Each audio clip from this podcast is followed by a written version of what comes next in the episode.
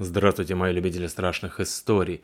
Подписчица Алонза Сильвери продолжает штурмовать наш подкаст. И сегодняшняя история, которую она прислала, называется «Оля и демон». Перед началом истории хочу вам напомнить, что в описании к подкасту есть ссылочка на мою страницу на Литресе. Там выложены романы в жанре ужасов. Так как вы любите страшные истории, проходите на Литрес, скачивайте книги, пишите комментарии, ставьте оценки. А сейчас на очереди Оля и демон. Ольга сама не знала, почему не продала доставшийся ей по наследству старый деревенский дом, а потребовала все накопившееся за много лет отпуска и приехала пожить в деревню Завьялова. Может, потому что дом был действительно старинный, двухсотлетний, со своей историей, атмосферой и призраками. А может, потому что Оля потеряла всю семью буквально за три года, и в доме она не чувствовала себя настолько одинокой, что хотелось выйти. Сначала папа упал на улице, и никто не подошел, не помог. Инфаркт. Потом мама, долго не обращавшая внимания на хрипы в груди, начала кашлять кровью. Рак. Угасла за пять месяцев. Семья в деревне Завьялова вообще сгинула в один год.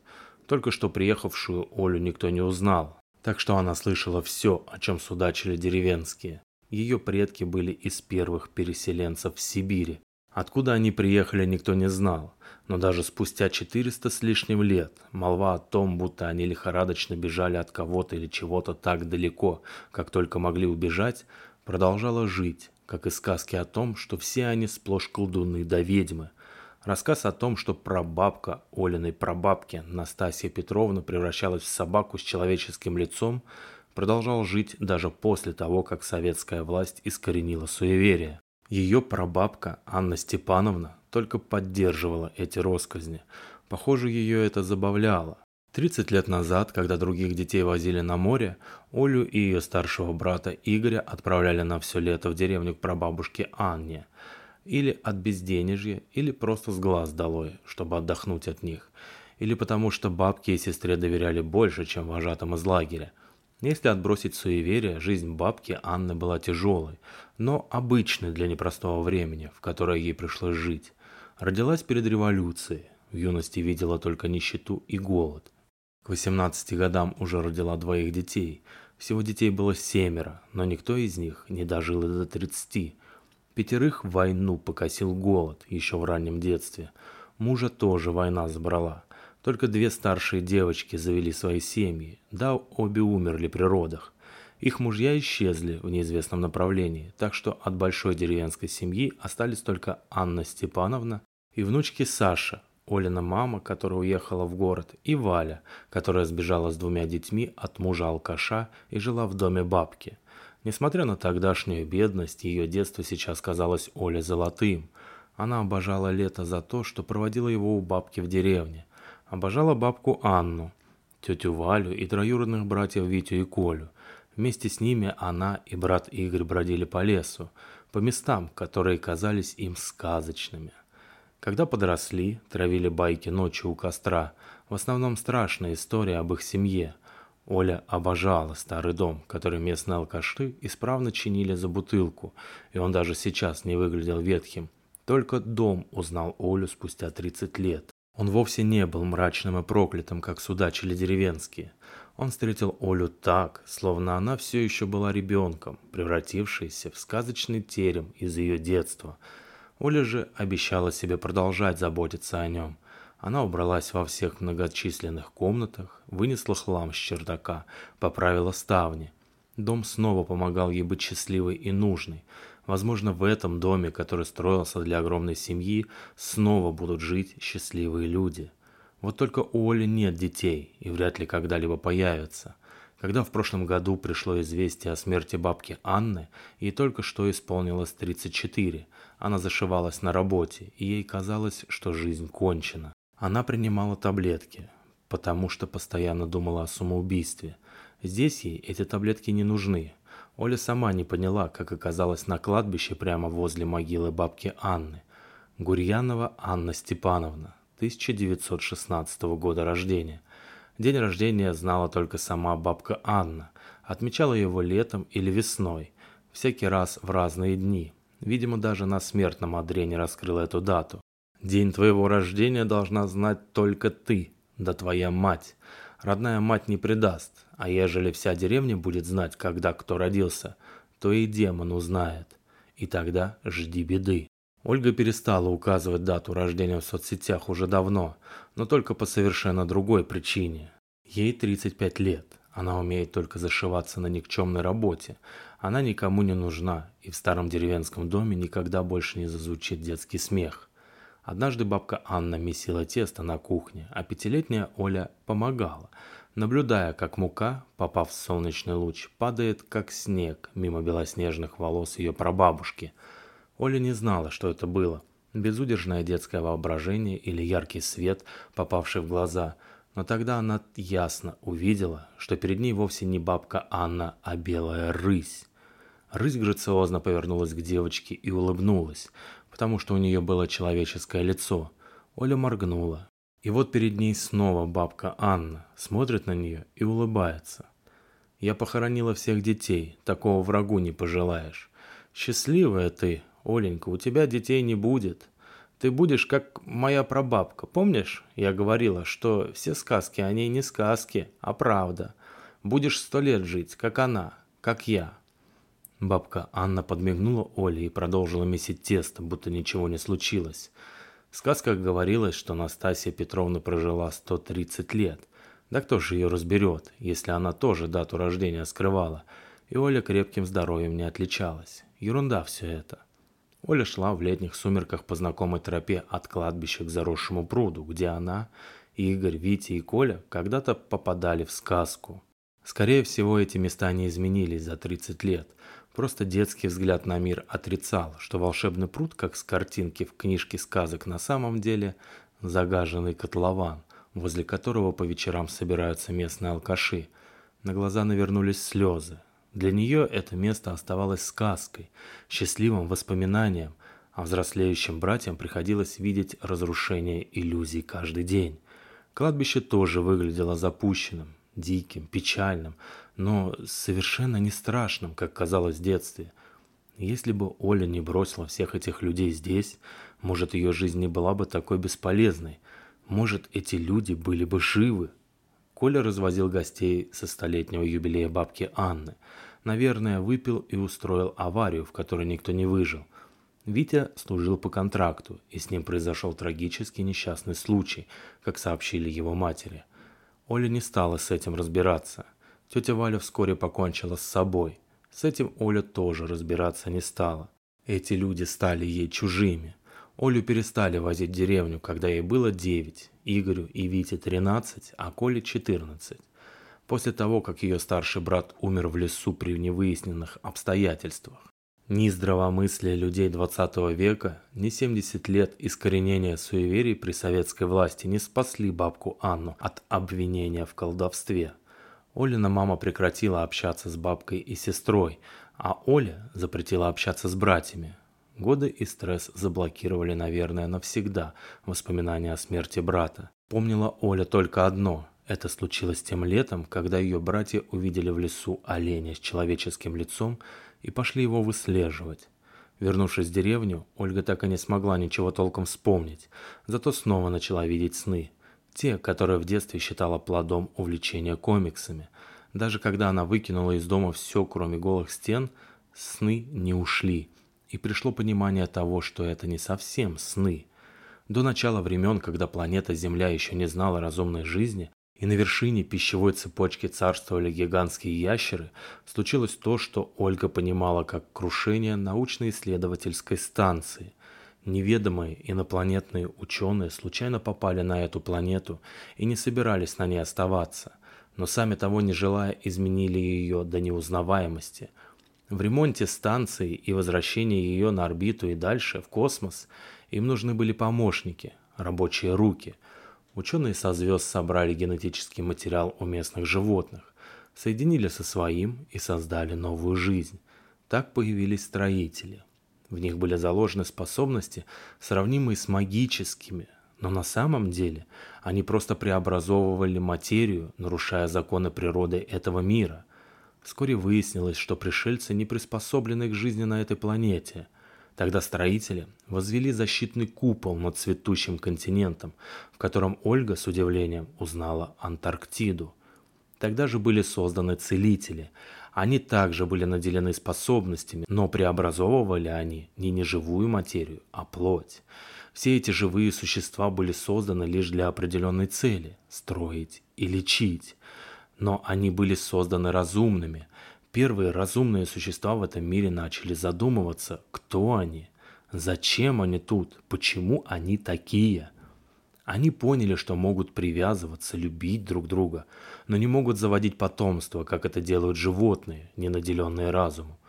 Несчастные существа впали в уныние. Это привело к тому, что работа по восстановлению станции застопорилась. Так были созданы колдуны. Они преобразовывали саму душу, подавляли волю, делая остальных послушными рабами. Когда пришельцы покинули эту планету, они бросили своих детей и часть негодного оборудования. Когда существа поняли, что перед отбытием родители заложили в них ген старения и смерти, какой был у всех животных, они смогли починить оставленные машины, ведь для этого их и создавали, и сделать себе подобных. Вот только настроить передачу способностей они не смогли. Большая часть существ всегда получалась строителями. Логично, что целители и колдуны стали элитой и прогнали всех несогласных за море. Это стало началом войны.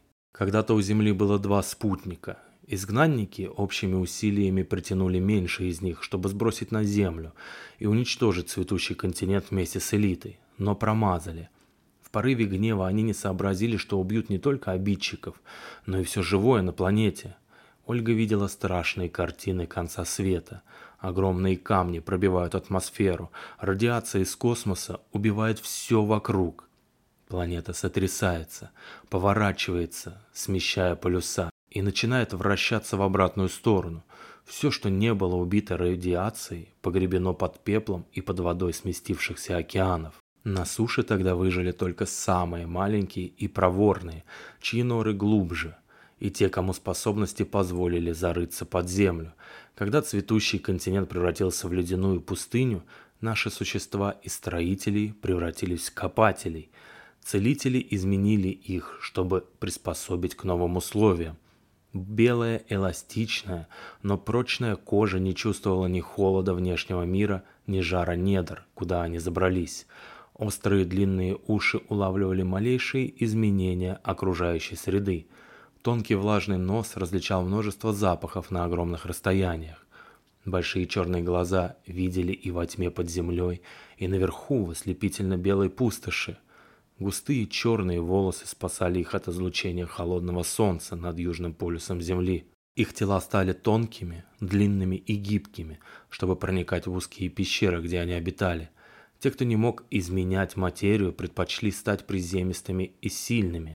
Все они получили по четыре конечности, так как этого было достаточно для выживания. Полярный день сменил полярную ночь бесчисленное множество раз, и вот они уже и забыли, как выглядели до изменения. Шли годы и столетия, но белоснежная пустыня оставалась безжизненной, только море давало существам пищу. Некоторые из них изменили себя настолько, что смогли дышать под водой. Кто-то вообще предпочел не иметь постоянной формы. Время шло и шло, и они поняли, что заложенный в них ген старения, скорее всего, был уничтожен радиацией, но их осталось так мало, а оборудование для создания им подобных было безвозвратно утрачено.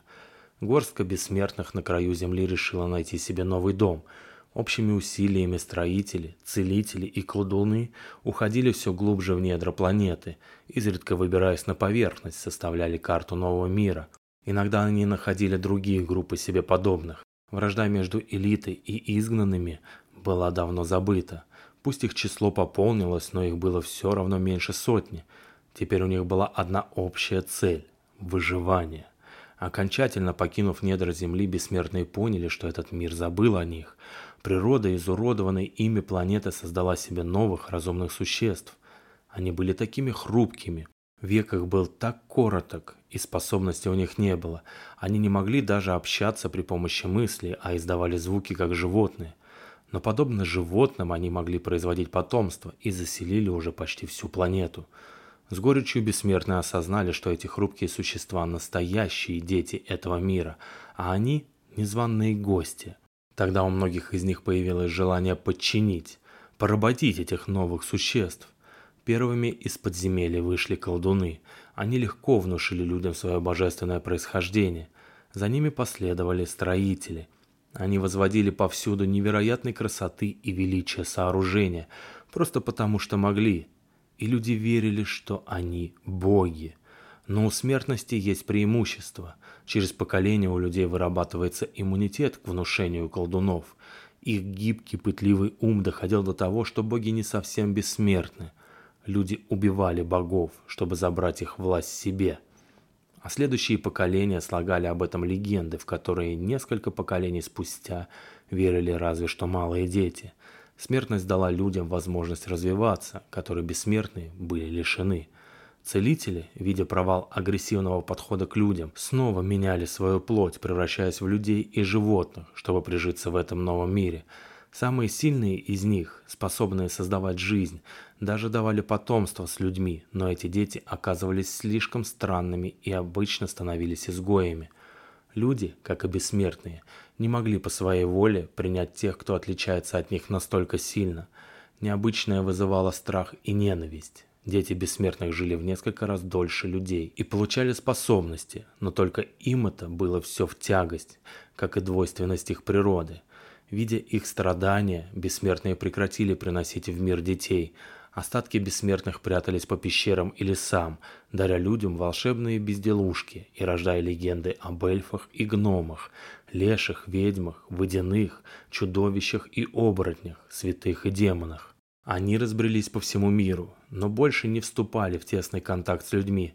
Никто из них не дожил до наших дней. Да, от старости они умереть не могли, но кто-то повторил ошибку древних богов и был убит людьми. Кто-то умер от чумы, кто-то от несчастного случая. Для кого-то бесконечно одинокая жизнь в чуждом мире оказалась невыносимой, и тот покончил с собой. Но по всей земле оказались разбросаны их потомки, внешне отличимые от людей – Чаще всего они не знают о своих предках, а способности проявляются только в опасных для жизни ситуациях. Иногда они видят сны о странных бессмертных существах, похожих на эльфов из сказок, но быстро забывают о них, как и о спонтанном проявлении способностей. Но есть семьи, которые помнят о своем происхождении. Они вступают в брак только с подобными себе. Они развивают способности своих детей с младенчества – направляют их, шлифуют, учат скрывать, потому что силы таких семей очень велики. Спонтанное проявление способностей от страха в детстве может привести к катастрофе. Способности строителей, целителей и колдунов причудливым образом переплетались и развивались в смертных существах в такую невероятную силу, с которой не управились бы даже бессмертные, запрограммированные своими создателями лишь выполнять определенные функции – так Ольга поняла, почему именно пришельцы-ученые не давали своим детищам размножаться, почему запирали их под защитным куполом и в итоге оставили умирать на чужой планете, а не взяли с собой. И вспомнила, что именно случилось в тот день в ее далеком детстве. После очередной ночевки в лесу мальчишки прибежали к бабке Анне и начали наперебой рассказывать, что видели. У оленя было человеческое лицо – да не олень это, олененок маленький, но все равно страшный. Завтра мы его изловим, этого мутанта. Бабушка снисходительно улыбалась за завтраком. Олина мама спокойно относилась к бабкиным сказкам, но тетя Валя запрещала забивать ими головы сыновьям. Оля тоже помалкивала. Ведь если она скажет, что этим олененком была она сама, никто не поверит. Даже бабка Анна. А мальчишки и вовсе станут ее высмеивать. Оля поняла, что может менять форму вскоре после того, как год назад ее душа словно раздвоилась. Одна часть осталась Олей, обычной девочкой, вторая же представлялась ей в странных снах, как что-то вечно юное, но невероятно древнее, странно выглядящее, чуждое ее человеческой природе и очень опасное. Оля назвала это нечто демоном и никому о нем не рассказывала. Молчала, даже когда бабка Анна украдкой спрашивала, не происходит ли с ней чего-то необычного. Мама запугала Олю психиатром, вот девочка и предпочла держать рот на замке. По сравнению с демоном Оля была слабой и немощной. Ее внутреннее странное чувство словно насмехалось над ней. Однажды у Оли вместо рук выросли куриные лапы, прямо в школе, после того, как она сама себя обозвала курицей никчемной. Тогда она несколько часов была вынуждена сидеть в туалете, моля демона сделать ее снова человеком. Он казался всемогущим, но надо было хорошо постараться, чтобы заставить его исправить вот такие вот досадные косяки.